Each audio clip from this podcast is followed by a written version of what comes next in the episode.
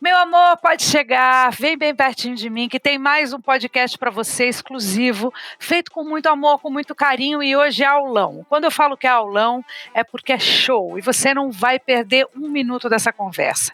Minha convidada especial é a Fê Cortez. Ela é ativista e idealizadora do movimento Menos um Lixo, palestrante pensadora da nova era. Fernanda Cortez, ela é formada em administração, trabalhou com moda por 10 anos, passou por marcas grandes como C&A, Farm, comandou duas agências de conteúdo. Ela idealizou o movimento Menos um Lixo, que tem como símbolo aquele copinho retrátil de silicone que você já deve ter visto por aí, porque é um sucesso. A ativista virou uma referência quando o assunto é sustentabilidade. Sabe por quê? Porque ela fala a nossa língua. Ela fala de um jeito que mundo entende. Ela é defensora da ONU, meio ambiente, claro, pela campanha Mares Limpos. Atualmente, ela está com um podcast no ar, o Copo Meio Cheio, disponível em todas as plataformas digitais. E em breve ela vai lançar o seu primeiro livro. E aqui no Fala Galisteu, ela vai te ajudar a como é que a gente faz para dar o primeiro passo e transformar as nossas vidas. Então, aperta o play e aumenta o som. Eu tenho um babado para te contar, amiga. Vai acreditar o que meu marido falou ontem. Sério. Fala, Galisteu. Querida Fê Cortez, que delícia ter você aqui numa conversa no meu podcast aqui no Fala Galisteu. Seja muito bem-vinda. Aliás, seja bem-vinda ao universo de podcast. Você acabou de tirar do forno um podcast que é o Copo Meio Cheio. Fala pra gente sobre ele. Podri, obrigada pelo convite. Estou muito feliz de estar aqui batendo esse papo com você. É uma honra. O Copo Meio Cheio é um podcast que nasceu agora, né? A gente está no quarto episódio. Não sei quando vai estar quando as pessoas ouvirem, mas a ideia do Copo Meio Cheio é apresentar uma visão propositiva sobre todas essas crises que a gente está vivendo, né? Tá muito difícil é, conseguir acompanhar tanta crise, crise econômica, crise ambiental, crise política e como é que isso reverbera na gente. Então, eu senti que com a pandemia a gente estava precisando mostrar o que está acontecendo de bom e ter esperança de novo, uma esperança que faça com que as pessoas levantem da cadeira e entendam que elas possam ser parte da solução. E aí o copo meio cheio fala disso, de como a gente olha um copo com metade de água e enxerga ele meio cheio ao invés de enxergar meio vazio. É sobre uma visão de mundo positiva e propositiva para a gente sair da crise, principalmente ambiental, mas que é um reflexo de todas as outras, né? Mas falando especificamente de 2020, esse copo meio cheio, meio vazio, pode virar qualquer coisa, né? Porque eu vi até um meme de uma vaca voando. Me mandar, você viu esse meme da vaca voando? Não, Aí não. uma pessoa passando de carro, aí ela vê a vaca voando e fala: Bom, se nós não estivéssemos em 2020, eu iria filmar, ligar, fotografar e contar para alguém. Como nós estamos em 2020, eu vou fingir que está tudo bem, que está tudo normal e vou continuar a vida. Porque 2020 está diferente. Então, esse copo meio cheio, meio vazio, eu também sempre soube que é uma questão de ponto de vista, né? De, de, de ser mais otimista, menos otimista. Mas falando de 2020, o copo meio cheio pode ser cheio de qualquer coisa, né? Ele pode ser cheio de qualquer coisa, mas assim, vamos pensar que ele tá cheio, porque eu, Fernanda, tenho uma opinião particular sobre todas essas crises, que a gente chegou num momento tão peculiar da humanidade. A gente fez tanta besteira até aqui com o modo de vida que a gente escolheu pra gente enquanto sociedade, e que a gente só consegue aprender enquanto seres humanos na dor, porque a gente escolhe isso. Então a gente foi cavando aos poucos chegar a nesse nossa lugar. cova. Os cientistas já avisavam em relação ao recorte ambiental, por exemplo, desde 1970. A gente está em 2020, faz 50 anos que teve COP, que, né, a Conferência do Clima, que tiveram essas reuniões para falar sobre isso. O que a gente está vendo hoje é um resultado, na verdade, da nossa desconexão com a nossa natureza. Então, é tipo a lei do karma, né, que a gente tanto fala na espiritualidade. A gente colhe o que a gente planta. E se você pegar isso na agricultura, ninguém colhe banana se plantou maçã. Então, assim, não tinha como a gente ter um resultado diferente do que está acontecendo pela- pelo tanto de coisas que a gente está fazendo. Pra você ter uma ideia, Adri, eu fiz uma live com o Carlos Nobre outro dia. Uma live. Fiz uma live com o Carlos Nobre outro dia. Olha, eu fiz lá. Que não é fã de live, mas fez Não uma de live. Fiz uma live num projeto do Greenpeace. E ele falou que na floresta amazônica tem diversos vírus, como o coronavírus. A gente deu sorte de até agora a gente não ter tido uma pandemia vinda da Amazônia pela, pela maneira como a gente está desmatando a floresta. Então, assim, a em qualquer lugar que você olha na ciência, Tudo isso que a gente está colhendo agora, a gente plantou lá atrás e já estava mapeado. Só que a gente insiste em não ver, ou a gente insiste em negar, ou a gente insiste em. Ah, tudo bem, isso não vai acontecer com a gente ou então insiste em passar um recado errado, Fê. Eu acho que as pessoas que têm esse poder, eu já falei com você, porque eu já tive a honra de te entrevistar na Rádio Globo, é, e eu sou sua fã, acho você muito genial no que você faz, mas a sua genialidade está também na forma como você se comunica porque é muito chato ouvir essas pessoas falando sobre isso, levantando essa bandeira de um jeito xiita, de um jeito que incomoda quem não tem compreensão, porque desde que o mundo é mundo, o que a gente não entende, a gente nega, a gente olha para lá. Ao invés da gente mergulhar naquilo que a gente não sabe, a gente tem a tendência a se afastar daquilo que incomoda. Então, a muita gente, durante muito tempo, fugiu desse assunto né? Fugiu do quanto a gente maltrata a natureza, fugiu de quando está passando uma imagem de um rio poluído, você troca o canal. É, quando estão mostrando as geleiras derretendo, a gente finge que não está vendo. Ah, não, mas ela é longe da gente. Ih, imagina, é tão longe daqui. Não, a gente sempre acha que é tudo muito longe. Então é uma tendência. Então você é uma das poucas é, que fala desse assunto de um jeito que a gente entende fala a nossa língua com simplicidade e você é percursora de um de um projeto muito bem sucedido aqui no Brasil, falando desse assunto, porque a grande maioria fica pequeno, né? Porque não, não que não seja bem sucedido, mas fica pequeno dentro do, do, do universo. Você passou desse universo, você cresceu muito pela sua forma de explicar. Então, também é legal você, você falar que tem a ver com o jeito que a gente também se informa, sabe? O jeito que a, que a informação é passada para gente. Bom, obrigada por todos os elogios, Dri. É um prazer sempre conversar com você. Mas esse ponto que você falou é muito importante, porque quando eu criei o Menos um Lixo, que é o meu projeto, né, é, que você acabou de citar, eu criei ele dessa maneira porque eu entendi, quando eu comecei a estudar sustentabilidade, o meu. Quando o meu, foi isso? Então, o meu. Isso?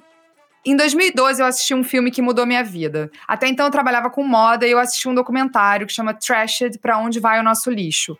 Um documentário que o Jeremy Irons, que é um ator aí das antigas maravilhoso, percorre vários lugares do mundo identificando para onde vai o nosso lixo, mostrando para onde vai o nosso lixo.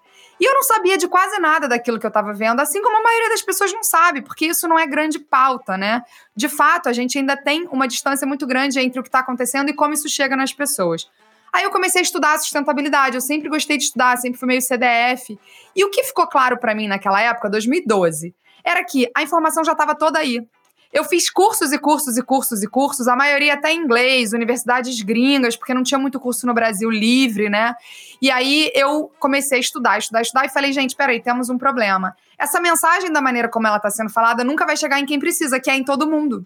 Então, eu quero ligar uma tecla SAP. O Menos um Lixo, ele nasceu com alguns objetivos, mas um deles foi de tornar a sustentabilidade uma pauta muito fácil para todo mundo entender. Porque, mesmo a gente não entendendo, ela está afetando a gente. E não chega na gente o real, é, a real consequência daquilo que a gente está fazendo. Às vezes a gente nem sabe que a gente está causando um problema com os nossos hábitos do dia a dia, porque sempre foi assim, porque ninguém ensinou diferente, porque a gente não tem educação ambiental na escola. Então, um dos objetivos era mostrar o impacto do poder do indivíduo para transformar o sistema, porque a gente também é muito desempoderado do nosso poder e a gente acha que diante de desafios tão gigantescos como as calotas polares, né, o degelo das calotas polares ou o fogo da Amazônia, a gente não pode fazer nada. A gente pode sim. Então eu queria mostrar o poder do indivíduo de mudar pequenas coisas que muitas pessoas juntas mudando mudam o mundo e também falar isso de forma simples que todo mundo pudesse entender. Porque esse assunto todo mundo tem que entender. Não dá mais para ficar só numa seara de cientista para cientista. A gente precisa que isso seja discutido no café da manhã, no almoço, no jantar, na novela, no rádio ou nas séries do Netflix e nos podcasts. Porque, na verdade, a gente está entendendo agora o quanto essa segmentação dos assuntos, né? E o quanto essa dificuldade de falar sobre coisas importantes de maneira simples fez com que a gente desenvolvesse uma sociedade que atende apenas ao interesse de uma grande minoria concentradora de renda. E que não está sendo bom para todo mundo, porque quem está sofrendo as consequências desse modelo mental né, que a gente vem cultivando há tanto tempo é, e que resulta na destruição ambiental, a destruição ambiental é resultante de um, modelo, de um modelo mental, de uma forma de ver o mundo de uma economia linear, por exemplo, de várias coisas, mas é de um modelo mental. Esse modelo mental, ele não está trazendo mais vida, ele está trazendo mais morte. E a gente precisa falar sobre como a gente reverte isso, engajando todo mundo, porque todos, todos somos parte do problema e parte da solução. Então, esse é um assunto que tem que ser falado de todas as maneiras e das maneiras mais simples possível, porque todo mundo precisa entender. É como se a gente tivesse que desenhar para todo mundo compreender, porque todo mundo é parte. É que nem a lei da gravidade. Você não entende ela, mas você é, é, você sofre com ela. Não tem como você habitar o planeta e não tá e, e, você estar imune à lei da gravidade. Não existe isso. Se você entender ela, melhor. Então, no, no caso de mudanças climáticas, de sustentabilidade, de poluição, a gente hoje sofre muito com isso. Todo mundo, todos os cidadãos do planeta e todos os seres que habitam esse planeta com a gente, né? Porque não somos só os humanos. A gente tem bilhões de outros seres que, inclusive, são a base dessa teia que mantém a gente vivo aqui. A gente depende desses outros seres. De cada micróbio, de cada bactéria, de cada microorganismo, de cada peixe, de cada árvore, de cada animal, enfim, uma série de animais. E a gente tem que entender a nossa parte na teia da vida. Esse é um dos objetivos do Menos um Lixo, a gente se empoderar do nosso papel de agentes de mudança, de agentes de transformação, de agentes de regeneração que podemos ser no planeta e não só de destruição. A gente tem uma outra história que a gente pode contar e que a gente eu pode acredito. Que acredito a gente pode fazer. Não, até quando eu discuto falar, eu falo, ai que bom, porque assim, por um lado, a gente está vivendo momentos caóticos, números caóticos, queimadas, mortes, vírus, pandemia, desemprego. Mas, ao mesmo tempo, eu tenho um filho de 10 anos, por exemplo, que chega em casa, agora não mais porque ele não chega em casa, porque ele está estudando de casa, mas quando ele estava chegando em casa, é, ele já tem uma visão muito diferente do planeta e do mundo do que eu tinha quando eu tinha 10 anos. Ele já é muito mais cuidadoso, muito mais generoso com a natureza, muito mais delicado com o ambiente do que eu fui com 10 anos de idade. E acho também que, ao mesmo tempo que esse recado é, muitas vezes ele é mal, mal passado, né? essa informação ela vem truncada, ela vem errada, governantes contra muitas informações que a gente está dizendo aqui e minimizando o poder da, da floresta, minimizando o ar que a gente respira, minimizando os animais, inclusive, ao mesmo tempo acho que as pessoas estão um pouco mais conscientes, não estão? Você não percebe isso também? Que tem uma, uma reação até gozada, porque vai um pouco contra do que eu estou dizendo, né? Eu estou falando uma coisa que é dúbia até, mas eu vejo que hoje as pessoas estão um pouco mais conscientes. Eu vejo isso muito, até pelo próprio interesse das pessoas no Menos um Lixo, né? Quando eu lancei essa, esse, o Menos um Lixo, eu estava muito centrada na pauta do plástico. Foi o copo descartável que me fez criar esse movimento. Na verdade, foi o plástico no oceano. E aí eu resolvi mudar os meus hábitos e comecei a usar um copo retrátil que andava comigo, um copo que dobra, né? Que andava comigo na minha bolsa. Esse é o símbolo do Menos um Lixo. Na época, não existia nem a campanha da ONU dos mares limpos, que eu sou defensora. Essa pauta não estava nos jornais. Hoje, não tem como você desassociar essa pauta do dia a dia, porque é, tá aí. E eu acho que duas coisas aconteceram que colocaram essa pauta muito, muito na mídia. Uma foi o Trump com o negacionismo em relação a mudanças climáticas. Quando o Trump assumiu e começou a negar as mudanças climáticas, os ativistas ambientais, os ambientalistas começaram a ficar desesperados. Mas aconteceu uma coisa reversa. Nunca se falou tanto em mudanças climáticas. Porque quando o Trump nega, o, o, né, o presidente do, do, país economicamente mais expressivo no mundo, os, o, os próprios estados dos Estados Unidos começaram a correr para implementar uma série de mudanças, uma série de, de políticas públicas para minimizar as mudanças climáticas. E veio uma. uma essa pauta ela foi é, é, amplamente discutida e ganhou né, todo, todos os espaços porque ele nega. E é mais ou menos o que está acontecendo na Amazônia agora. A gente nunca falou tanto de Amazônia como a gente está falando agora. Porque justamente a gente tem um governo que tem como pauta a destruição ambiental, que está a serviço de, um, de algumas empresas que lucram, alguns segmentos da indústria, né, do agronegócio, das minerações, que lucram com a destruição da floresta. Porque é muito pouca gente que lucra com a destruição da floresta. A gente, como humanidade, perde, a gente perde a nossa vida aqui. Só que nunca se falou tanto em Amazônia, inclusive internacionalmente, por conta do que a gente está vendo acontecer, né? Do descaso em relação às queimadas, do aumento dos números de desmatamento e tudo isso. A NASA, por exemplo, disponibilizou durante o governo Bolsonaro uma, um sistema, agora tornou público no mundo, que é, rastreia as queimadas. Porque antes o INPE fazia isso, e aí houve toda aquela guerra de narrativa, né? Que o INPE não sabe, mentiu e tal. Gente, todo mundo tem satélite hoje. Se o satélite do INPE não for disponibilizado, não importa, o da NASA vai ser. E se o da NASA não for, o da França vai ser. Enfim, a, a informação todo mundo hoje. de olho. É, o mundo tá de olho em tudo. Exatamente, a informação hoje não tem mais como ficar é, escondida. Hoje o que a gente vê é uma outra coisa, é guerra de narrativa. Um querendo inventar uma fake news para falar uma coisa aqui e as outras pessoas combatendo e falando, gente, olha só, isso não é fake news. A ciência está comprovando e está falando sobre isso há muito tempo. Então são guerras de narrativa, mas não dá mais para esconder a informação. E por conta disso, a gente vê que sim, as pessoas já estão mais conscientes. A gente vê que as empresas estão mais conscientes, que o movimento internacional das empresas, as próprias cartas é, é que foram é, feitas e discutidas, e, a, e o posicionamento das empresas internacionalmente frente à destruição da Amazônia, por exemplo, e as mudanças climáticas, a gente não tinha visto posturas assim antes. Então, essa pauta está muito aquecida, está todo mundo falando sobre isso. E por conta disso, as pessoas acabam ficando mais conscientes em relação ao que está acontecendo, né? Aliás, você tocou no assunto das empresas. Eu acredito no poder das pessoas, mas no poder das empresas também para conseguir mudar o mundo, mudar pelo menos a forma do mundo Uh, se tratar, né? Se cuidar, se enxergar. Você acredita? Você acha que as empresas podem estar junto? Eu acho que as empresas têm que estar junto. Eu acho que é um dever moral e de responsabilidade.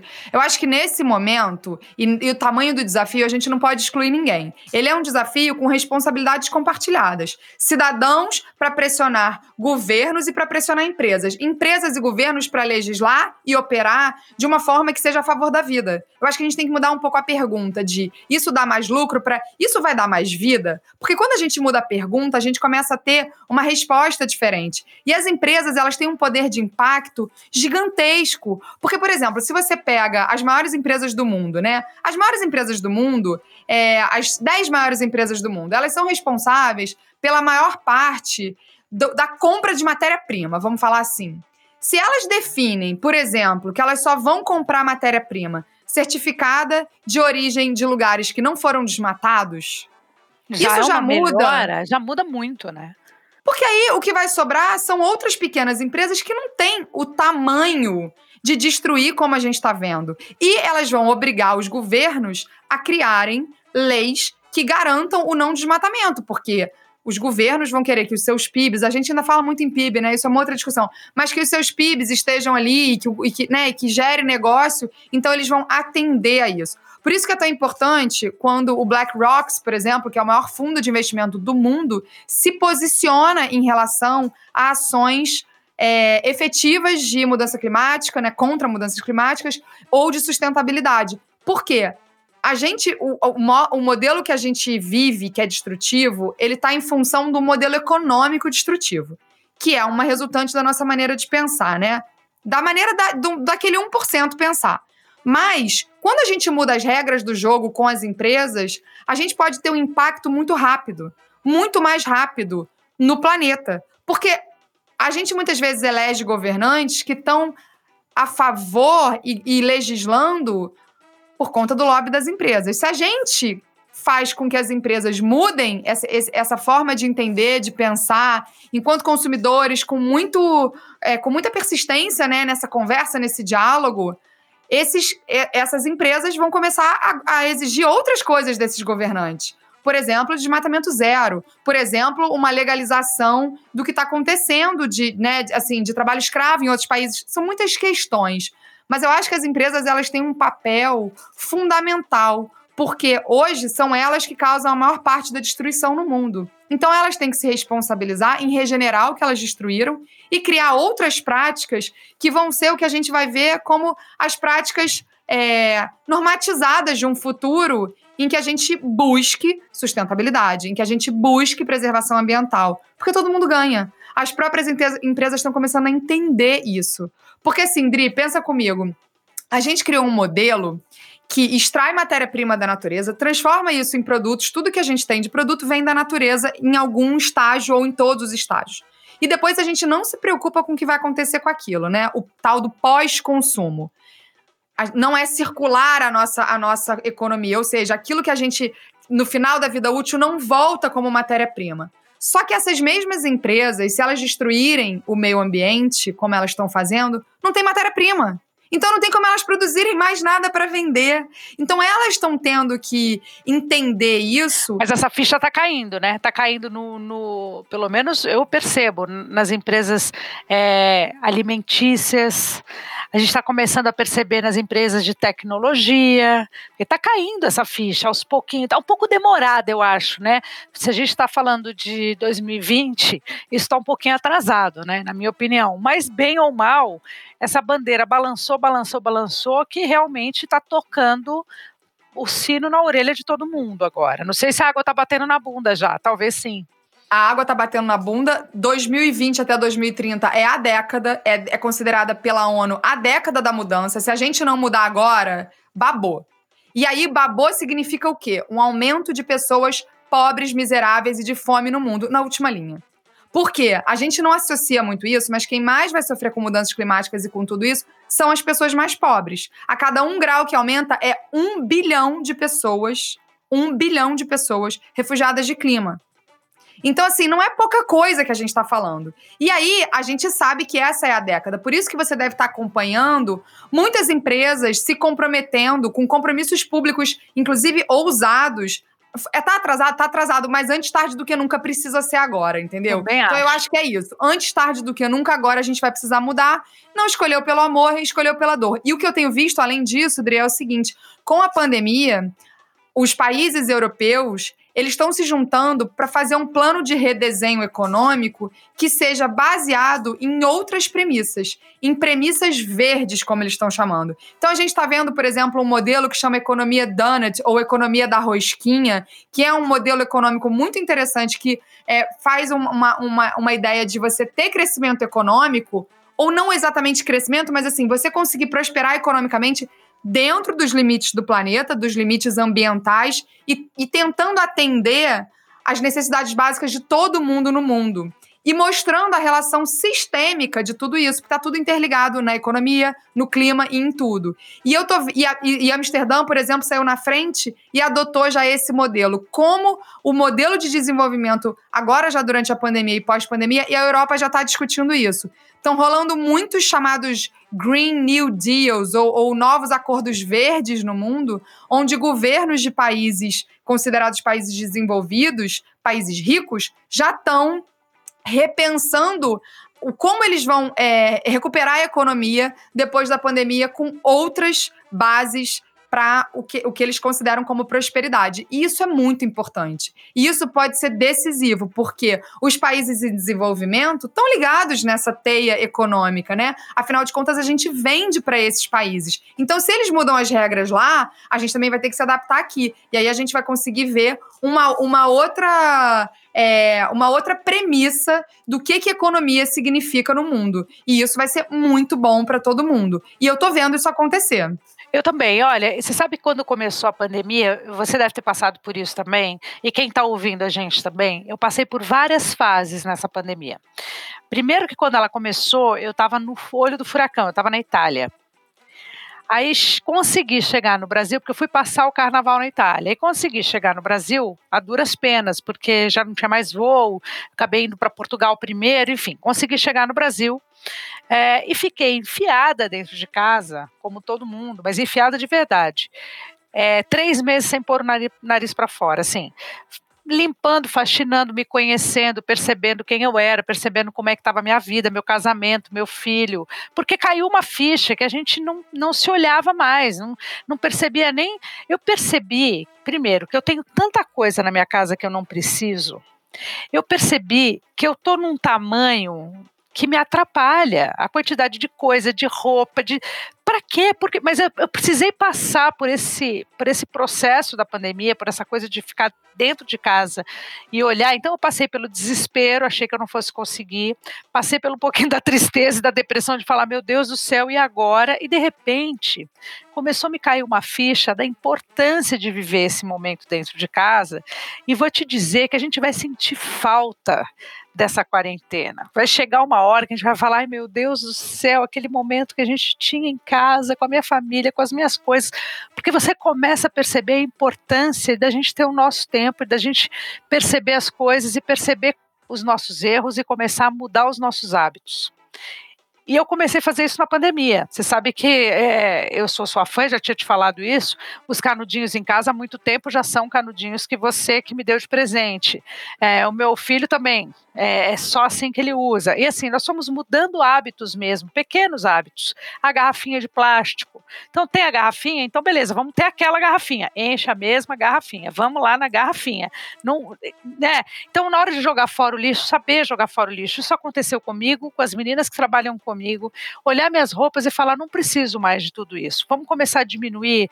O que, que a gente vai comprar? Por que, que eu vou comprar? Sabe aquelas perguntas do porquê? Será que eu preciso? É, como é que foi feita essa roupa, hein? Como é que, da onde veio essa roupa? É importante fazer esse movimento interno e isso gente, eu só consegui fazer de fato graças à pandemia. Porém, eu queria te fazer a pergunta: qual que é o absurdo, mais absurdo que a gente faz e nem sabe que faz? Odria, é, eu acho que você colocou um ponto muito importante. A mudança só vem de uma mudança interna, do autoconhecimento. A gente só consegue olhar para dentro se a gente tem tempo. Essa hiperaceleração, ela serve a esse sistema porque ela faz com que a gente não tenha tempo para nada, muito menos para questionar o próprio sistema. Então você compra porque você tá no piloto automático, porque você sempre fez aquilo, porque você acha que você, sei lá, precisa de uma roupa nova para alguma coisa. É, na verdade, você não precisa de nada disso, só que você nunca parou para pensar sobre isso muitas vezes. Você está no automático, você tem o tempo inteiro propaganda e influenciadores, gente falando que você deve fazer assim ou assado e no corre não dá para pensar.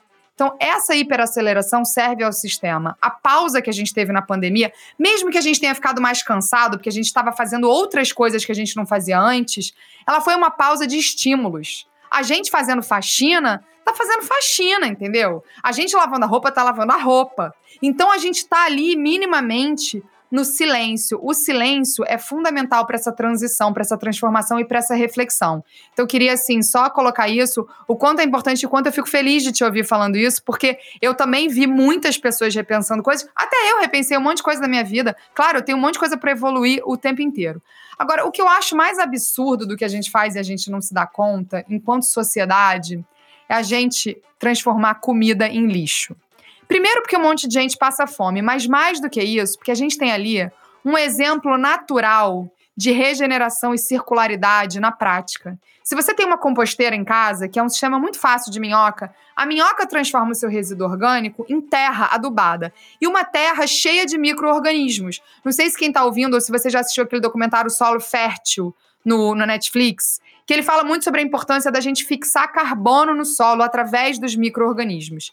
E as cidades, elas são fábricas de terra. Só que a gente escolhe fabricar lixo. Então eu acho que assim, isso mostra muito a lógica da nossa sociedade. A gente pega um resto de comida que pode virar terra em qualquer canteiro, em qualquer balde, ou no minhocário, ou em composteiras é, que a gente chama de composteiras industriais, que são composteiras que compostam resíduo das cidades, por exemplo. São Francisco já faz isso, então é possível, tem tecnologia e já tem cidades fazendo, e a gente aterra a gente vai criando é, é, buracos de lixo até eles não caberem mais lixo e a gente criar outros buracos. Então eu acho que, que isso é uma coisa, assim, para mim, muito, muito reflexo do modelo mental. E eu acho que o que a gente faz que, enfim, é, mostra isso é que a gente não aprende com a natureza. A gente enterrar o lixo ao invés de reciclar o lixo, o, o orgânico, né? Transformando ele em comida, mostra o quanto a gente está desconectado, sabe? E aí isso se reflete em várias outras coisas. O conceito de lixo é um erro. É um erro porque é um oferecimento do Sapiens para você. Na verdade, eu costumo dizer: não existe lixo na natureza. Não existe. Só a gente conseguiu criar uma forma de existir aqui que produz um subproduto que não vai ser aproveitado para nada. Se você pensar bem na natureza, pelo menos cada coisa está realizando pelo menos três funções ao mesmo tempo. Uma folha, ela está fazendo fotossíntese, ela está servindo de casa, sei lá, para um, uma minhoca, e ela está fazendo sombra no chão. Então, tudo na natureza faz pelo menos três funções ao mesmo tempo. A gente cria um copo descartável que só serve para colocar água, que a gente vai colocar aquela água e vai beber durante 5 minutos, 20 minutos e vai descartar. 40% de todo o plástico produzido no mundo é usado com descartáveis. A gente pegou o material mais resistente que a gente já conseguiu imaginar e fabricar para usar para descartáveis. Às vezes eu fico pensando assim, se um extraterrestre chegasse aqui agora e a gente fosse explicar o planeta para ele, nem desenhando muito ele não ia entender. Queria falar, mas gente, peraí, por que vocês pegam o material mais durável que vocês têm e transformam em descartável que vai matar um monte de outros bichos e que vai ficar no planeta mil anos? Então é isso. Eu, eu tô rindo para não chorar. É isso, é exatamente isso. É melhor rir. É melhor rir e agir, mas é melhor rir, entendeu? Que loucura. Ô Fê, você trabalhou mais ou menos 10 anos no universo da moda, né? Sendo que a moda é uma poluidora em potencial, né, do planeta. Uh, eu queria saber se tem como ressignificar a moda de verdade e, e, e a gente conseguir usar gostando daquilo que a gente está vendo, é, uma, um tecido bacana, bonito, agradável ao corpo. Você me fala um pouquinho disso? Falo com o maior prazer. É, na verdade, ela não é em potencial, ela é na prática, né? Ela é, é dizem que ela é a segunda maior poluidora.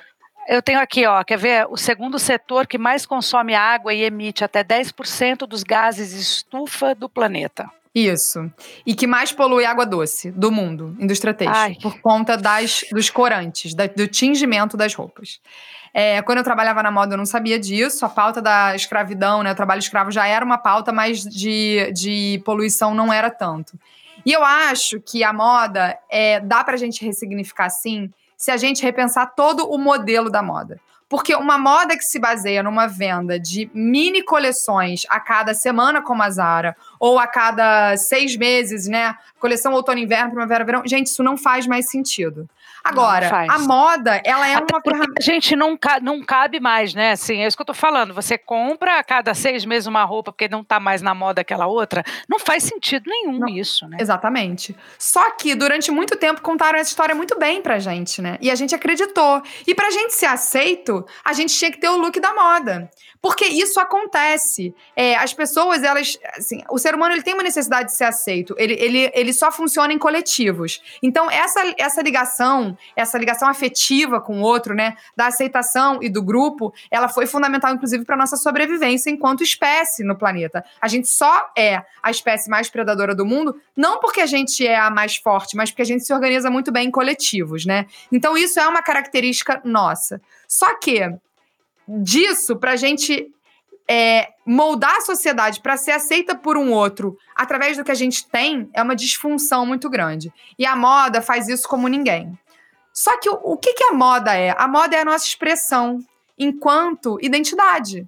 A roupa que a gente usa diz muito sobre o, como a gente quer que o outro veja a gente, sobre códigos, sobre símbolos, né? Um símbolo do inconsciente. Então, eu olho para você, você tá com um determinado sapato, você tá me passando uma informação em relação àquilo. Eu tô mais alegre, eu coloco uma roupa mais colorida. Eu tô mais triste, eu coloco uma roupa um pouco mais escura. Por isso que o inverno europeu, que é muito frio, por exemplo, as pessoas usam muita roupa escura. Não é à toa, elas estão mais fechadas. E a moda, ela pode ser um grande canal da gente expressar a nossa potência, né? E a nossa, e a nossa identidade. Só que o modelo da moda ele tem que mudar. Hoje, a gente ainda usa a maior parte dos materiais são materiais sintéticos. E aí existe uma grande discussão: ah, mas se todo mundo fosse usar um material natural, não teria como. Não teria como nos modelos que a gente olha hoje para moda. Então, quando a gente olha que a gente tem que mudar é, não sei quantas vezes a nossa roupa, que tem uma pesquisa que fala que uma peça de roupa no mundo é usada em média sete vezes. Uma das coisas mais chocantes que eu já vi, eu fui pro Jardim Gramacho aqui no Rio, onde, era o, onde é o aterro e onde era o lixão. E eu entrei num, num lugar que faz assistência para a população carente, de catadores. e tinham toneladas de roupa. Aí eu falei, gente, mas o que, que essas roupas estão fazendo aqui? Tem um monte de gente em situação de miséria no entorno. E aí o cara falou assim para mim, Fernanda, não tem mais onde colocar. As pessoas vêm aqui, elas pegam as roupas e a gente continua recebendo, recebendo, recebendo, recebendo, recebendo. Então, assim, a roupa toda produzida nem para os países pobres. Tem países que não aceitam mais doação de roupa, de tanta roupa. Por quê? Ela é usada sete vezes uma roupa ser usada não faz sentido. Então, o que, que a moda vai precisar fazer? Um, ela vai precisar rever o seu, o seu modelo de negócio, porque querer entubar um monte de roupa nova a cada seis meses e, e querer manter essa lógica já não está mais rolando. As pessoas, por exemplo, já estão comprando no brechó, já estão comprando usado, já estão trocando, já estão achando já outras maneiras. Já não estão comprando. Já não estão comprando, já estão trocando e já estão aproveitando seus armários. Eu fiz um um, uma websérie que chama Desafio do Armário Cápsula, né? Tá lá no YouTube do Menos Um Lixo. Esse eu ainda não tenho capacidade. Cara, posso te falar? Tem tudo a ver com o que você estava falando, Adri. Sabe por quê? Você ter menos roupa é libertador. Quando Isso você tem muita roupa, você vira escravo energeticamente daquilo. Quanto tempo você demora para se arrumar se você tem um guarda-roupa gigante? Muito mais tempo. Mala. E para, sei lá, ah, é difícil, difícil, muito difícil. Eu concordo com você, mas esse armário cápsula que o meu marido é super adepto, olha que ele trabalha com moda, mas o Alexandre tem um armário cápsula. E cada vez a cápsula tá ficando menor. Eu falei para ele, deixa eu te explicar uma coisa, é cápsula, mas não é tão capsulazinha assim, tão pequenininha. Ele falou, mas uma vez que você entende o cápsula, você não quer mais nem o cápsula. Não, exatamente. Entendeu? Porque é. você quer ser livre, você quer ter tempo. A coisa mais importante do mundo é tempo. Quando é você é escravo das coisas. Porque assim, Dri, é, você talvez não, não faça muito essa conta, mas eu, quando eu apresentei o Menos é Demais, que é um reality sobre consumo, muita gente endividada no banco porque comprava roupa, sapato, maquiagem. A gente vira escravo de um trabalho que muitas vezes a gente não gosta para comprar coisas para impressionar pessoas que a gente também não gosta ou que a gente nem conhece. É uma lógica muito doida. Então a moda, a moda vai ter que reinventar o seu modelo, porque os consumidores já estão mudando, eles vão ter que fazer isso. É, ao mesmo tempo que a gente vai ter que investir em pesquisa de tecnologia mesmo, para reaproveitar os tecidos que já estão aí e para criar tecidos a partir de coisas meio impensadas, como bactérias, fungos, casca do abacaxi, a pele do pirarucu. Isso vai ser a gente investindo em bioeconomia, em biotecnologia, que o Brasil tem um potencial, o maior potencial do mundo, porque a gente tem a maior biodiversidade do mundo, a gente vai conseguir achar outras alternativas das roupas serem é, mais é, compostáveis e, ao mesmo tempo, elas serem é, elas terem menos impacto no meio ambiente e elas usarem melhor os recursos que a gente tem por aí. Porque o algodão, por exemplo, é a fibra, na verdade, ele é o, a espécie que mais usa pesticida e herbicida no mundo. A gente cultiva algodão em cerca de 3 a 4% de área territorial no planeta e a gente usa 16% do pesticida só para o algodão. Olha como é desproporcional. Além do algodão, tem um documentário horrível na Netflix, mas é muito bom, que é The True Cost. Ele causa esses pesticidas, esses venenos usados para conseguir né, o algodão crescer, ele causa doenças mentais tão sérias nos agricultores que eles estimam que um agricultor se suicida a cada 30 minutos na Índia por conta do cultivo de algodão. Isso é muito sério. Isso é muito sério. E mesmo que não seja a cada 30 minutos, ah, esse documentário tá errado, seja a cada uma hora, é muito sério. Porque a, a moda, ela polui eu acho que é 15 ou 20% da água doce do planeta. Com pesticida e tingimento. Água doce, a coisa que a gente mais precisa para estar tá vivo aqui depois do ar. Que a gente já tem tão pouco, né? Que a gente já tem tão pouco para utilizar. Que a gente já tanto, exatamente. Então, eu acho que está na hora da gente, da gente rever esse, a nossa relação com as coisas com as Fê, coisas. Você é uma mulher linda, gata, super antenada. Quero saber como é que você lida com o consumo. Me conta como é que é a tua vida com o consumo. De então, verdade. Então, eu mudei muito meus hábitos, né? Eu vim da moda, eu tinha um guarda-roupa gigante. Nessa, nessa série foi a primeira vez que eu falei, cara, não faz mais sentido esse guarda-roupa, isso já vinha me incomodando. E eu falei, não, eu vou mudar. É, se você perguntar para mim assim, você não compra mais nada? Eu compro algumas coisas. Só que eu faço muitas pesquisas antes de comprar e eu sempre penso, de onde isso está vindo, para onde isso vai, eu preciso mesmo. Então, por exemplo, bolsa eu não compro, eu não sei mais nem há quantos anos. Eu tenho uma que eu uso o tempo inteiro, aí tem uma outra, e tem umas que eu herdei da minha avó e tal, tal, tal. Eu, às vezes, compro em brechó, quando eu viajo, principalmente, porque eu gosto dos brechós lá de fora, para dar uma renovada no meu armário cápsula. Eu faço muita coisa à mão, eu amo fazer tricô, isso é uma terapia para mim, então eu gosto de fazer. Eu acho que fazer à mão é revolucionário, apoiar quem faz à mão é revolucionário. E eu tento sempre, na hora que eu compro, pensar da onde eu tô comprando e para onde, né, aquilo tá indo. Então, por exemplo, produto de limpeza. Na minha casa não entra mais produto de limpeza que não seja biodegradável. Eu faço alguns produtos de limpeza que é muito fácil de fazer. Eu amo, por exemplo, é, eu pego as cascas de limão, eu tenho uma casa na serra que eu alugo, tem muito limão lá, então uso muito limão. Toda casca de limão eu boto num pote com vinagre. Aquele limão, depois de 15 dias no pote com vinagre, vira um desinfetante incrível. Eu boto um cravo, boto uma canela, misturo aquilo com água e álcool. É o meu multiuso da minha casa. Eu não compro mais multiuso. Sabão é sabão de coco ralado, que vai na máquina para lavar roupa e que vai na pia para lavar louça e que vai na máquina de lavar louça ralado também para lavar louça. Você começa a fazer pequenas mudanças. Em relação ao meu guarda-roupa, raramente eu compro roupa. Agora, na pandemia, eu comprei umas roupas, porque eu tava com esse guarda-roupa de muitos anos que eu não tinha. A ocasião de uso das roupas que eu tinha já não era mais a roupa que eu precisava. Então, assim, eu tava meio sem roupa porque eu, eu escolhi ficar com roupas que eu usava mais para evento, para sair para trabalhar fora. Eu não trabalho mais fora, gente. Trabalho dentro da minha casa agora, cada vez mais. Fico na roça o tempo inteiro. Então, eu tenho que ter roupa para ficar na roça. E aí, penso sempre que matéria-prima eu tô comprando, da onde eu tô comprando. Mas você começa a se libertar um pouco dessa coisa de comprar, sabe? Porque você vai ressignificando. E eu adoro trocar. E eu adoro comprar no brechó, que são roupas com história. Então, mas também não é para virar a louca do brechó, porque agora tem um monte de gente que fala, não compro mais em loja, mas aí compra 40 peças no brechó por semana. É a mesma lógica, gente. Você vai se libertando da escravidão e você vai entendendo que Cara, não é a sua roupa que faz você ser aceito, sabe? Não é o seu look que vai fazer você ser aceito. Ele pode expressar quem você é, você pode pintar o cabelo se você tiver com vontade, você pode não pintar, você pode cortar, você pode usar um vestido ou uma calça ou uma saia. Mas assim, o que você emana e que vai tocar as pessoas é a sua energia, é o teu coração. É a forma como você se coloca no mundo a partir do, do que você sente. Quando você começa a entender que as relações que valem a pena, né, acontecem assim, as coisas perdem o sentido tão forte que elas tinham. Então, se você me perguntar, você não compra mais nada? Eu compro algumas coisas, mas eu compro só aquilo que faz muito sentido para mim.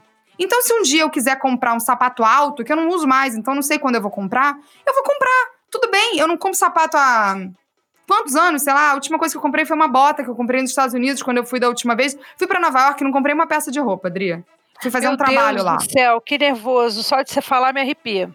Não comprei Andar uma lá em peça Nova York roupa. olhando aquelas vitrines, vitrines, vitrines, vitrines. Você compra até o que você não gosta. Como Não tive pode? nem vontade, não tive nem vontade, porque eu olhava e falava assim, cara, eu entendo por que, que essas roupas estão aí. Não que eu não acho bonito, mas assim, eu não preciso. E eu levei uma mala cápsula, tão cápsula, tão cápsula, eu achei que ia estar frio, que eu usei a mesma camiseta com a mesma calça três dias. Eu lavei no, no banheiro do hotel a minha camiseta, pendurei e falei, gente, é isso, é look do dia, look da semana, e eu tô feliz com esse look. Eu não vou comprar outra roupa porque eu errei minha mala, porque não faz sentido, entendeu? Comprei uma bota que eu queria comprar há muito tempo, que vai durar minha vida inteira, que eu fiz uma pesquisa antes de comprar, que bota que era melhor, qual que eu ia usar para pro resto da minha vida, e aí eu fui lá e comprei. E tudo bem, e é isso, entendeu? E menos é mais. Ah, menos é mais em tantas, em tantas esferas, sabe? É tão libertador você não se sentir mais escravo disso. Já me senti muito, era muito ruim. Era muito ruim ter que ter o look do dia. Nunca tive, né? Mas assim, maneira de dizer. Mas ter que cada festa que eu ia de moda, eu ter que estar com uma roupa. Gente, hoje eu uso o mesmo vestido em várias entrevistas que eu dou de propósito. De propósito, a pessoa olhar e falar: Ué, mas você já não tava com esse vestido na matéria que você saiu na Vogue? Tava. E na Bazar? Também. E na Folha de São Paulo? Também. E não sei onde? Também. E tô fazendo a live com ele? Também. Por quê? Porque eu me sinto bem nele. Eu não preciso ter vários. Eu gosto desse. E olha, hein, e olha que você não é a princesa, porque a princesa Kate começou a repetir, repetir looks. Isso criou, virou pauta no mundo inteiro. Todo mundo falando, não, mas ela já esteve com esse vestido não sei aonde, não sei aonde. E aí eu brinco quando alguém comenta comigo, mas você está repetindo o look? Eu falo, pô, eu não sou a princesa, mas por isso mesmo é que eu estou repetindo. Se eu fosse ela, não sei se eu repetiria, mas ela está dando exemplo, entendeu? Então, te ouvindo falar é muito legal, porque aproxima, traz para a gente uma consciência que no dia a dia a gente esquece, porque a gente não vive essa consciência que você vive todos os dias. Então a gente precisa começar a se policiar, porque tudo na vida é hábito, tudo na vida é costume, a gente se habitua com pouca coisa, a gente se habitua com. com agora, na, na, a gente viveu essa experiência, todo mundo tem essa experiência para contar na pandemia. Eu fiquei na pandemia com um moletom trocava um moletom, é um moletom. Quando eu vi, eu não usei um relógio, que é uma coisa que eu adoro. Aí eu falei, gente, eu tenho tanto relógio, não usei nenhum, nunca mais usei também, porque agora desacostumei. Agora não quero Exatamente. mais usar o relógio, entendeu? Você vai entendendo que o movimento é um pouco diferente, um pouco muito diferente. Mas a gente tem que, tem que compreender isso aqui dentro mesmo. Produzindo menos lixo, por exemplo, a gente economiza, certo? E quando mexe no bolso, aí parece que a coisa dói. Você falou um ponto maravilhoso. Existe uma, assim, sei lá, um, uma fake news de que sustentabilidade, ser sustentável é mais caro. Por quê? Comprar orgânico às vezes ainda é mais caro do que comprar o alimento convencional. É um pouco difícil a gente entender isso, mas é verdade, né?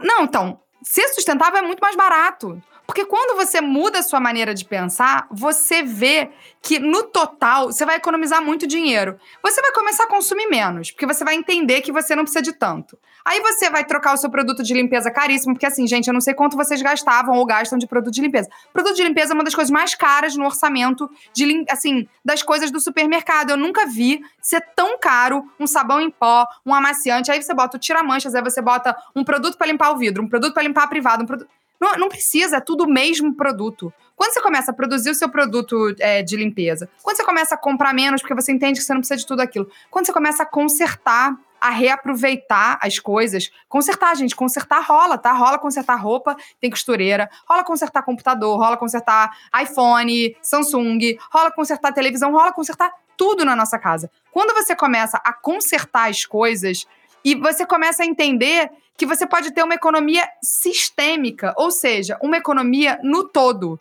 Então, assim, essa economia no todo faz com que quem é sustentável seja de fato mais econômico. E aí sobra até o dinheiro para comprar aquele orgânico que às vezes a gente não conseguia comprar porque a gente estava gastando muito em outras coisas. Então, ser sustentável é mais barato. Então, só por isso já é um grande estímulo para a maioria das pessoas mudarem os hábitos, né? Por exemplo, comprar a granel. Comprar a granel gera muito menos lixo e você gasta muito menos, porque normalmente as coisas são mais baratas e você compra exatamente aquilo que você precisa, você não tem desperdício. Você não tem que comprar um quilo de arroz. Você pode comprar 300 gramas se você mora sozinho, por exemplo, e vai fazer uma refeição. Tô dando só um exemplo, gente, de uma coisa. Mas quando você começa a analisar várias coisas, você começa a caminhar mais, andar mais de bicicleta ou de transporte público, ao invés de andar de carro, ao invés de andar de Uber, ao invés você vai fazendo a conta e você vê que é muito mais barato ser sustentável.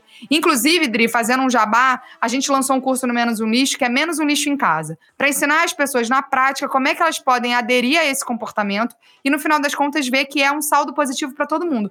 Para elas, para o planeta e para a sociedade, para o vizinho, para mim, para todo mundo, assim, e para o bolso. Maravilhoso, adorei. Como é que a gente faz para acessar esse curso? Então, tá lá no Menos Um Lixo, no site do Menos Um Lixo, menosumlixo.com.br ou no Instagram, que é arroba Menos Um Lixo. Tem o link lá do Menos Um Lixo em casa. Aí acessa, se inscreve. É um curso muito legal, é para ser divertido. Se não for divertido, também não é sustentável. É para ser legal, é para desmistificar e é para mostrar que é acessível para todo mundo. Tipo, dá para fazer. Homem, mulher, criança, todo mundo pode entrar nessa brincadeira tudo, de tudo que você já viu, né? Você é uma mulher que acompanhou tragédias de perto. Eu quero saber o que mais cortou seu coração. Olha, tá difícil ultimamente. A primeira coisa que cortou meu coração muito foi o, a, o oceano de plástico, né? O lixo de plástico, o lixo Aquilo plástico também. do Pacífico. Aquilo é assustador. Aquilo não tem quem não tenha visto e que não, não, tenha se, não tenha ficado muito tocado com aquilo. Dá a sensação que aquilo nem de verdade é, de tão é. absurdo. Isso para mim foi muito difícil. É, foi muito difícil ir para a Amazônia da última vez que eu fui e andar numa rodovia e ver um lado inteiro desmatado pelo agronegócio para gado e o outro inteiro de floresta. Depois disso, eu parei de comer carne vermelha porque eu não vou dar minha energia vital e nem o meu dinheiro para a indústria da morte. Então, assim, não. Voltei de lá, nunca mais comi carne vermelha. Outra coisa que foi muito difícil recentemente para mim foi o fogo da Amazônia do ano passado. O fogo da Amazônia do ano passado, eu acordei e quando eu fiquei sabendo, eu chorei assim como Poucas é vezes um tamanho que a gente não tem noção, né? Quando fala da quantidade de campos de futebol, é que vai caindo uma ficha na gente, né? Exatamente. É uma coisa absurda. Fogo eu, criminoso, eu tá, gente? É fogo criminoso, criminoso tá? Criminoso do agronegócio. É, agora o Pantanal, e recentemente uma coisa que cortou meu coração foi o Ricardo Salles tentar aprovar é, a extinção da proteção de restingas em manguezais, né? Que foi o que ele quis fazer com a Conama, porque ele mudou a Conama. Para quem não sabe, gente, procurem saber. Foi revertido pela, pela Justiça do Rio, agora está na mão da Rosa Weber. E vamos orar e pressionar e fazer para que ela não deixe esse absurdo, porque não tem justificativa plausível no mundo que não seja poucas pessoas do mercado imobiliário ganharem dinheiro construindo coisas na beira de restingas e na beira de mananciais. Porque para todo o resto da população, eu, você, quem está sentado do seu lado, é muito ruim, é péssimo. Então, isso foi muito difícil para mim. É, como ativista ambiental, eu, eu, eu, eu, tive que desenvolver uma casca muito ruim, porque é uma casca que eu tive que desenvolver para várias coisas, para eu conseguir acordar e respirar porque é tanta insanidade, é tanta insanidade. Quando você entende a beleza que é Gaia, Gaia é o nome da Terra. A Terra, é, existe uma teoria que eu acho a mais linda do mundo, que é uma, uma teoria científica, né, que foi comprovada, que é chama hipótese de Gaia. Gaia, o nosso planeta, ele é um grande ser vivo, composto por várias células que somos nós, que é a água, que são, né, assim, as montanhas, os animais, como os indígenas gostam de falar, os parentes.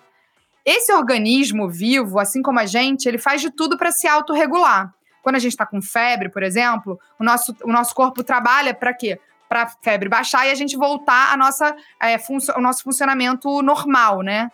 Gaia também faz isso. Então, Gaia está o tempo inteiro se autorregulando. O que é muito bom, mas o que mostra que é tudo interdependente, é um sistema só. A gente aqui, a borboleta lá na África, estamos todos interligados e somos parte dessa teia da vida. Por outro lado, a Gaia vai fazer de tudo para regular o clima e regular o que está acontecendo agora. Então, chuvas, é, secas, etc, etc, vão acontecer mais porque Gaia está se regulando. Então, a gente tem que entender como esse planeta funciona. Um planeta tão abundante, Dri. Um planeta de abundância. Se você deixa uma floresta ela se regenera em tão pouco tempo. A gente viu isso tão claro na pandemia. Lugares com espécies que nunca foram vistas, assim, que já estavam consideradas extintas, sendo avistadas novamente. Os canais de Veneza com golfinho. O ar puro em São Paulo, que as pessoas é, e aí insistiram em dizer que isso era fake news. Eu falei, gente, não foi fake news. Por quê, é né? É fake... Não, é uma, uma loucura o que eu ouvi de gente falando, imagina, isso é fake news, também não foi assim. Eu falei, não, tem prova, tem vídeo, tem tudo. Por que, que Não, pessoas... foi assim sim, em todos os lugares do mundo. Foram várias espécies, não foi uma só. Foram vários lugares que as pessoas não viam o céu, que elas conseguiram ver o céu. Foram, é, tem um vídeo das tartarugas lá na, na Austrália que se reproduziram, tartarugas que não se reproduziam há muito tempo, aos milhares. Ou seja, quando a gente dá um pouquinho de respiro pro planeta nossa, ele responde com tanta vida, ele responde com tanta abundância, que assim, a gente tá sendo muito burro de fazer o que a gente tá fazendo. Porque a gente tem uma possibilidade de viver uma vida tão. com plena. tanto mais paz, tão mais plena, com, com paz, com justiça, com equidade, com valorização do ser humano, dos nossos próprios talentos, daquilo que a gente veio aqui expressar que é só nosso. Se todo mundo pensar dessa maneira e a gente viver uma economia um pouco diferente e entender que o Deus maior não é o dinheiro, né? Que é a natureza, a natureza, esse, esse sabe, que dá tudo pra gente. Cara, a nossa vida vai ser tão maravilhosa aqui que de pensar isso todo dia, eu faço o que eu faço, porque eu sei que tem um mundo mais bonito e que os nossos corações sabem que ele é possível. E é por isso que eu faço o que eu faço. Eu, eu acredito também em você, eu acredito quando eu te escuto falar, mas assim, fico pensando, essa luz no fim do túnel, esse, esse, esse futuro que já é agora, que a gente não tem todo o tempo do mundo. O nosso futuro, ele ele está muito próximo da gente, é um futuro muito aqui na nossa cara. A gente realmente tem jeito? Você acredita na raça eu humana? Gente, eu acredito na raça humana. Eu acho que a gente vai ter que escolher. A gente está no momento da escolha. A gente tem ainda a oportunidade da escolha. É, pode ser que a gente escolha um caminho muito difícil para a raça humana e lá na frente, porque a gente está aqui há muito pouco tempo. A nossa raça está aqui há 200 mil anos, o planeta existe Quantos bi? Quase cinco. Claro. Então, assim. É muita gente... pretensão nossa achar que a gente sabe alguma coisa, né? É muita pretensão nossa a gente achar que a gente sabe alguma coisa, porque a gente se denomina Homo sapiens, né? Os é, sabidos. É sapiens vem de sabidos. Então eu acho que a gente está num momento, assim, que pode ser o grande despertar do que, que é viver aqui no planeta. E eu acho que isso que você relatou, que você teve na sua quarentena, muita gente teve. Então eu tenho esperança por conta disso, porque eu acho que a maioria das pessoas é boa. A maioria não é má. Eu acho que a maioria das pessoas quer viver num mundo mais abundante. E também tem uma coisa muito importante da gente lembrar, que é o seguinte, Dria, a mudança já está acontecendo, só que ela não está na grande mídia. Então, às vezes você fica com essa sensação porque você não está vendo o que está acontecendo. A quantidade de projetos que eu recebo todos os dias, de pessoas que mudaram a vida delas por motivos diversos, até porque conheceram menos o lixo, e que começaram a plantar, que foram regenerar o solo, que trabalham agora para despoluir é, a, a casa delas, o planeta delas, o rio atrás da casa delas. Eu acredito muito na micropolítica, naquilo que a gente faz no pequenininho, porque são muitos pequenininhos que fazem uma revolução, só que ela é silenciosa. Tem uma frase que eu gosto muito que é: a gente ouve muito claramente o som de uma árvore caindo numa floresta, mas a gente não está ouvindo que ao mesmo tempo que ela cai, tem milhões de mudas brotando e surgindo. Então, isso que está brotando e surgindo nesse momento já está acontecendo. Já está acontecendo no Brasil, já está acontecendo no nosso bairro, já está acontecendo no planeta em vários lugares só que não está na mídia. Então que a gente dê mais espaço na mídia para contar essas histórias, para que outras pessoas entendam que já está em curso e que só depende da humanidade, da nossa escolha enquanto humanidade. Vai ser fácil? Não, gente, não vai ser fácil, não vou enganar ninguém. Não é poliana aqui, mas é possível? É possível. Então eu acho que o impossível e o péssimo e o auto-suicídio coletivo da espécie humana a gente já tem como resposta se a gente continuar fazendo o que a gente está fazendo. Eu acho que a gente deveria agora, todo mundo, repensar o que está fazendo em cada lugar que você está, porque todo mundo pode agir a partir do lugar que está, para desenhar um outro futuro. Porque eu acho muita burrice a gente caminhar coletivamente para um suicídio coletivo de uma espécie e de várias espécies, né? De uma espécie nossa e de várias espécies, sabendo o que está acontecendo. A gente não pode ser tão burro assim, afinal de contas a gente é sapiens, não é, minha gente? Vamos relembrar aí, né? Como é que você chegou na ONU, Fê? Então, eu já estava fazendo esse trabalho do Menos um Lixo, né, no, no Brasil, enfim, já tinha lançado o Menos um Lixo. Eles lançaram a, a campanha Mares Limpos Internacional, Clean Seas, que é um, uma campanha internacional da ONU, e aí me convidaram para dar uma entrevista num evento sobre o oceano que lançaria esse, essa campanha. E depois desse evento, eles me convidaram, pra, foi um evento em Nova York, eu gravei uma entrevista para eles, e aí depois disso eles me convidaram para ser defensora de mares limpos aqui no Brasil uma coisa que eu faço com muito amor e felicidade e alegria. Que linda! E a gente morre de orgulho de você. Fê, para encerrar o nosso papo, que aliás foi um aulão, é, foi o podcast da vida, eu quero dizer isso para você. Assim, é um ah. podcast para a gente ouvir, ouvir, ouvir, ouvir, aprender, aprender, aprender. É, eu queria que você desse três dicas de documentário ou filme que a gente deve assistir, que todo mundo tem que assistir. Três, quatro, quantos você quiser. Bom, eu acho que o Trashed é muito fundamental, que chama Trashed para onde vai o nosso lixo. Ele tem no Vimeo, ele tem no YouTube.